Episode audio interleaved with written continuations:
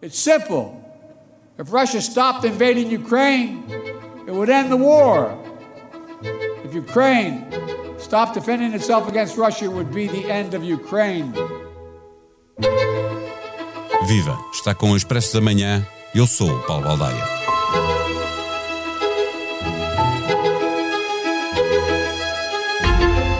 Antecipando a data que assinala um ano desde que a Rússia invadiu a Ucrânia, o presidente russo Vladimir Putin e o presidente dos Estados Unidos Joe Biden disputaram os palcos globais. Biden diz que as democracias estão mais fortes desde a invasão, mas o crescimento da extrema-direita não permite tantas certezas. Mesmo na América, a mera possibilidade de Trump regressar no próximo ano é uma ameaça para a Europa de uma forma geral e para a Ucrânia de forma muito particular.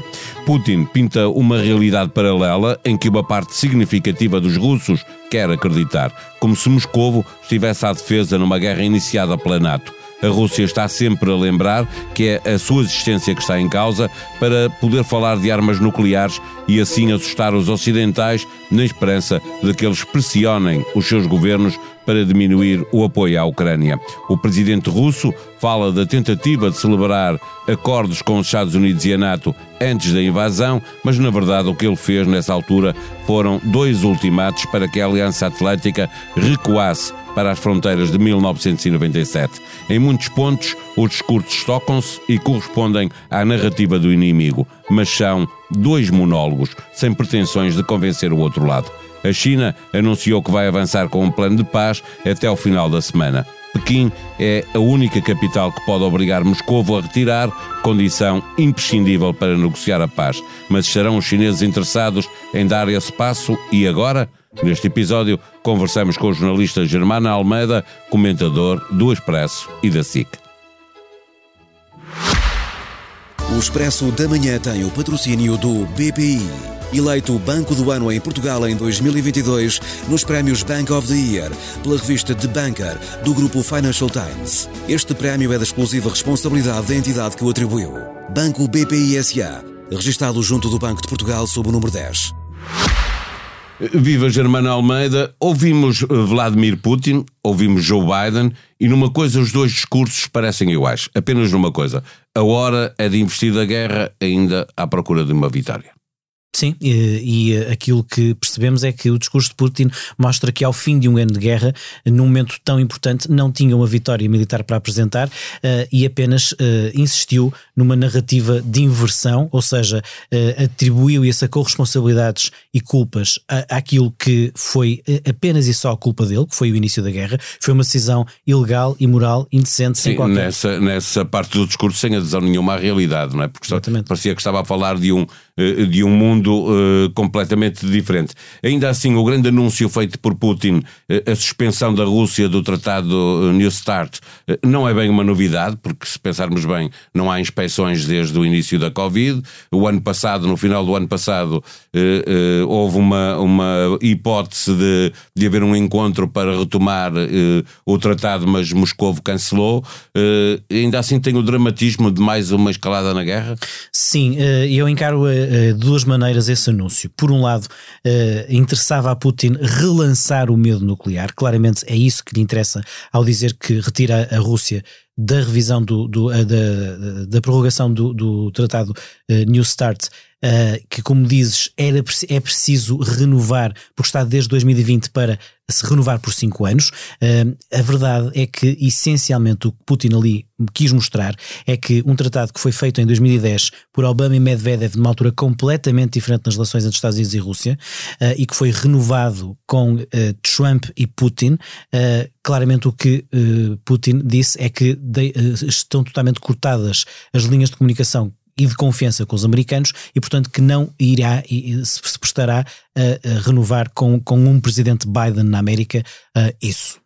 Esse medo da guerra nuclear, é? ao dizer que a vitória que o Ocidente procura, que é uma ameaça à existência da Rússia, ele está também aí eh, a fazer essa ameaça velada. O que procura é que as opiniões públicas pressionem eh, os governos da Europa e o governo norte-americano eh, a diminuírem a ajuda uh, à Ucrânia. É isso Sim, que eu quero. Não é? E também, por exemplo, na narrativa de que diz que as sanções ocidentais fazem ricochete e os principais vítimas delas são os próprios eleitorados desses países. Não, não alguma sendo, coisa ele tem razão. E também, não sendo totalmente, também existe, sim. sim não é, sendo, é um preço a pagar pela liberdade e pela democracia. Não é? Sim, não sendo totalmente mentira de facto. A verdade é que também é verdade que, que, que afetou a Rússia. A, a Rússia perde 160 milhões de euros por dia daquilo que deixou de vender de gás e petróleo uh, à Europa. A Alemanha comprou zero em 2022, fecha o ano 2022 a comprar zero de gás e petróleo à Rússia, o que é absolutamente notável da função do que era a dependência da Alemanha.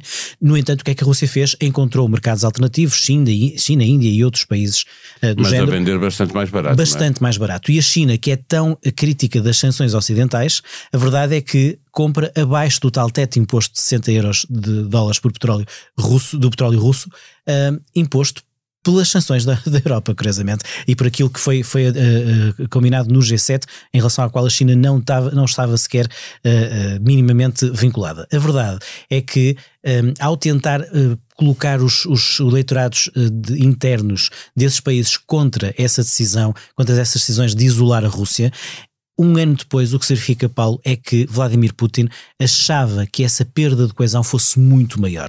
É verdade que com problemas, é verdade que com o passar do tempo há uma certa fadiga que se nota, por exemplo, numa sondagem nos Estados Unidos que mostra que em maio o apoio era de 60% a, a que os Estados Unidos dessem armas à Ucrânia e a mesma sondagem hoje 12 pontos menos, 48%, mas a verdade é que 48% na sociedade atual americana continua a ser um grande que apoio. há muitos republicanos uh, ao lado de democratas, ou seja, não é apenas o eleitorado de um partido, são uh, dos dois partidos que, que continuam a apoiar. Uh, a merecer, a achar que os Estados Unidos devem apoiar a Ucrânia. É mais que o apoio, que, é mais que a aprovação que Joe Biden tem. Joe Biden não tem essa aprovação e, portanto, apesar de tudo, a sociedade americana, um ano depois, continua a considerar que é correta essa ajuda à Ucrânia. O que é que Putin está a jogar? Está a jogar com a passagem do tempo, está, está à espera de 2024, ano decisivo em que haverá eleições presidenciais nos Estados Unidos e Putin espera que Trump ou Ron DeSantis eh, batam Biden ou quem seja o democrata e portanto... Isso seria um problema muito sério não só para, para a Europa de uma forma geral, mas eh, muito particularmente para a Ucrânia. Não? é? Sem dúvida, porque o que se notou, por exemplo, no discurso de Biden em Varsóvia é que um ano depois, e apesar de, dos, de, das propostas, eu acho corretas parte de Macron de aumentar a autonomia estratégica europeia, a verdade é que, é que a Europa continua muito dependente do apoio militar americano, vai demorar tempo a haver uma reconversão dos próprios orçamentos de defesa dos Estados-membros europeus, embora esse caminho vá ser feito. A Alemanha deu um bom exemplo nesse aspecto, mas isso demora e, portanto, não há para já uma alternativa e não vai haver nos próximos anos ao uh, guarda-chuva americano. E se houver mas essa a América mudança está-se a virar, tem mais preocupações também no Pacífico, não é? Eh, o que significa que não vai poder estar o tempo todo a olhar ou a tomar conta de, do que se passa na Europa. Olhando para o que disse Biden, eh, que as democracias estão mais fortes eh, por causa desta guerra, depois desta guerra ter começado, mas o crescimento de, de extrema-direita, principalmente na, na, Europa, mas também a ameaça de, de Trump, que pode voltar no próximo ano, não dizem isso, não é? Sim, é verdade. É verdade que um ano depois as democracias não estão mais fortes, têm mais desafios, mas era inevitável. Mas diria Paulo, parece contraditório, mas não é. Um ano depois estão mais fortes do que se calhar todos imaginávamos após um ano de guerra. Ou seja, a coesão europeia não se confirmou, apesar de termos aqui claramente um, um cavalo de Troia, que é a Hungria. O caso da Polónia é, é, é, notável e por isso também Biden esteve lá pela segunda vez no espaço de um ano. A Polónia é a linha, é a linha da frente, da frente claro, exatamente, claro. Uh, na, na, na, na, forma como tem a noção da, da, ameaça russa e na forma como, apesar de ter um governo em alguns aspectos até parecido com o húngaro na ideologia, no posicionamento em relação à ajuda à Ucrânia e, e, à, e à condenação à Rússia é completamente diferente. A Polónia, que recebeu cerca de 80% dos uh, refugiados ucranianos na primeira fase da guerra, o discurso do presidente Duda, minutos antes do discurso do Biden, é muito interessante, vale a pena ouvi-lo. Uh, fala em que todos temos que travar as ambições de Putin de fazer um novo império. Uh, uh, elogia muito Biden, diz que Biden é uma inspiração. O Putin na... voltou a ameaçar que, não, que, que, poderia levar a guerra para mais longe das fronteiras se, se continuasse o apoio à Ucrânia. Não, é? não foi muito explícito na insinuação, mas o que ele disse é que se o Ocidente dá, vai mesmo dar armas de mais, de mais longo alcance à Ucrânia, se reserva nesse, nesse direito de, de, transpor fronteiras russas. Bom, mas o, o, Putin já está a transpor fronteiras russas Sim, invadindo a Ucrânia. Longe, não, é? não, não especifica para, para mais quanto. Na Moldávia, não é? Não é? Sim. Que está sempre ali na. Devemos olhar. Eu, a Moldávia é um, um, país pequeno, o mais pobre da Europa, mas eu acho que devíamos falar e olhar mais para a Moldávia. Na minha opinião, é um dos pontos cruciais para as próximas semanas de guerra, eu diria. Porquê? Porque há, há informação muito concreta, militar ucraniana, americana, de que os, os russos têm aquele modus operandi de perturbação da sociedade, uh, criar perturbação uh, para cair o, o, já, já caiu um governo, mas a presidente Maia Sandu é muito pró-europeia, quer, uh, quer urgentemente pôr a Moldávia na NATO e na União Europeia, já vai tarde, obviamente neste momento agora vai ser difícil enquanto esta questão se colocar, porque é que interessa a Moldávia à Rússia?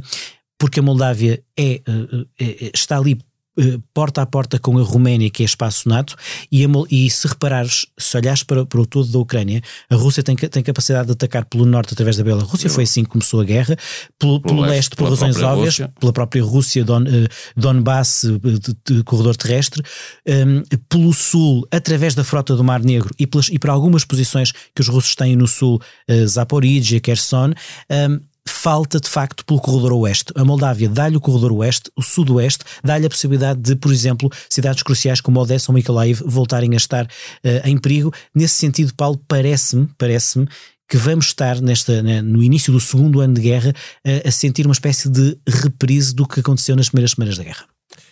Para fecharmos a nossa conversa, Biden esteve na Ucrânia e na Polónia, o ministro dos Negócios Estrangeiros da China visitou Moscou, Washington e Pequim eh, parecem estar aqui num braço de ferro. A China anunciou que apresentará um plano de paz para o final da semana. A China tem capacidade para fazer a paz, ponto 1, um, e ponto 2, tem interesse em que ela ocorra agora? A China é talvez o único país que tem capacidade de travar a Rússia, não sabemos se quer. Uh, o que vai ser esse plano de paz também não sabemos. Aquilo que saiu não confirmado alguns pontos geram algumas preocupações. Porquê? Porque me parece um plano, no geral, mais pró-russo do que claramente de querer verdadeiramente a paz. Mas Kiev mostrou que tem alguma expectativa, ou seja, não, não, não rejeitou de imediato, não é? Espera certo. E, e será informado, imagino eu, pela China de, do, do, do, que está a ser preparado. É? Mas quando o alto diplomata, ex-ministro dos Estrangeiros e conselheiro do Presidente de Chipre às questões externas, Wang Yi, fala com o presidente Macron e depois uh, uh, uh, com pois, Blinken. Eu estava a chamar ministro, mas obviamente ele não é um Sim, ministro. depois com Blinken, mas está acima disso, né? depois com Blinken e depois vai a Moscovo, Lavrov e anuncia a ida do presidente Xi nas, próximos, nas próximas semanas ou meses a Moscovo, ao contrário do que se esperava há uns tempos, sinaliza uma aproximação da China com a Rússia, nunca refere que esse plano passará pela, pela, exigência de retirada de tropas russas. Sem isso não há paz. Qualquer plano que passe por não ter essa exigência não é uma paz. É uma paz imoral, miserável, que implica a submissão do agredido e, e o premiar do agressor. Por isso, qualquer plano de paz será uma paz justa, como está previsto, por exemplo, na resolução da ONU, uh, a quando do primeiro, do primeiro aniversário de guerra, aprovada muito em breve, uh, e que refere isso mesmo. Qualquer paz, justa, a paz justa implica sempre a o respeito pela soberania integral do território ucraniano. O resto, questões como nenhum dos dois usar armas químicas, eh, questões como a eh, proteção da central nuclear, tudo bem e a China pode intervir. Eu não digo que a China não seja um intermediário, parece-me que nesta fase de aumento da tensão Estados Unidos-China, eh, pós-balão, pós-não ida de Blinken a, Pequim, foi um momento ali um bocado de viragem, e nesta fase que me parece de maior aproximação da China à Rússia, que recordo, já apoia a Rússia na guerra não declaradamente ao, colocar, ao dar semicondutores à Rússia, porque são cruciais para o fabrico dos mísseis cruzeiro com que os russos bombardeiam as cidades ucranianas, podemos estar aqui a assistir a uma escalada, aí sim, não diria escalada, a uma, uma, uma evolução que passe aí sim por, por, dois blocos, ou seja, o bloco, como diz o Presidente Biden, de demo-liberal, defesa das democracias, um, ocidental, mais Japão, mais Austrália, no fundo Ramstein, uh, União Europeia, Estados Unidos, Reino Unido, Ramstein, e um bloco de potências revisionistas, China, Rússia e Irão, que um, dizem de forma uh, um pouco ambígua que o direito internacional os americanos só respeitam quando lhe interessam uh, e, portanto, colocam-se acima de não é bem não respeitar o direito internacional e, e, consideram que o uso da força pode ser legítimo para assumir os seus objetivos. Isto é extremamente perigoso, não é que vá ser uma guerra mundial, mas é perigoso que a China se coloque aí, espero que esta movimentação não signifique isso. Sabemos, no entanto, Paulo, que a China gosta de jogar nessa ambiguidade e, portanto, se calhar daqui a meses já estamos a falar no outro plano da China. Neste momento, o momento é de particular preocupação e risco. Durante uma semana, Bruno Nogueira viveu com quatro jovens com deficiência física, ouviu as suas histórias, percebeu como se integram, como são olhados e os obstáculos com que vivem. Depois, pegou nestas histórias e tornou-as protagonistas de Tabu, um espetáculo de comédia sem limites. Ouça o primeiro episódio de Tabu, que teve estreia na SIC no início de março de 2022 e chega agora em podcast. Até onde podemos rir? Assinado por Bruno Nogueira, Tabu combina emoção e comédia e prova que o humor é para todos. Ouça e subscreva este podcast na aplicação que tem no seu telemóvel e computador ou veja na íntegra as duas temporadas na Opto, plataforma digital de streaming vídeo há um novo episódio de Perguntar Não Ofende. Para ouvir, Daniel Oliveira à conversa com a Ministra da Habitação, Marina Gonçalves. A sonoplastia deste episódio foi de João Martins. Vamos voltar amanhã. Até lá, tenham um bom dia.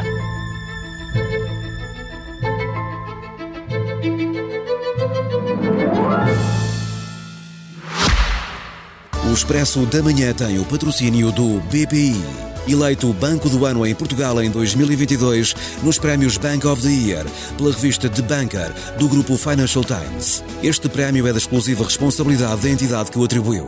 Banco BPI SA, registado junto do Banco de Portugal sob o número 10.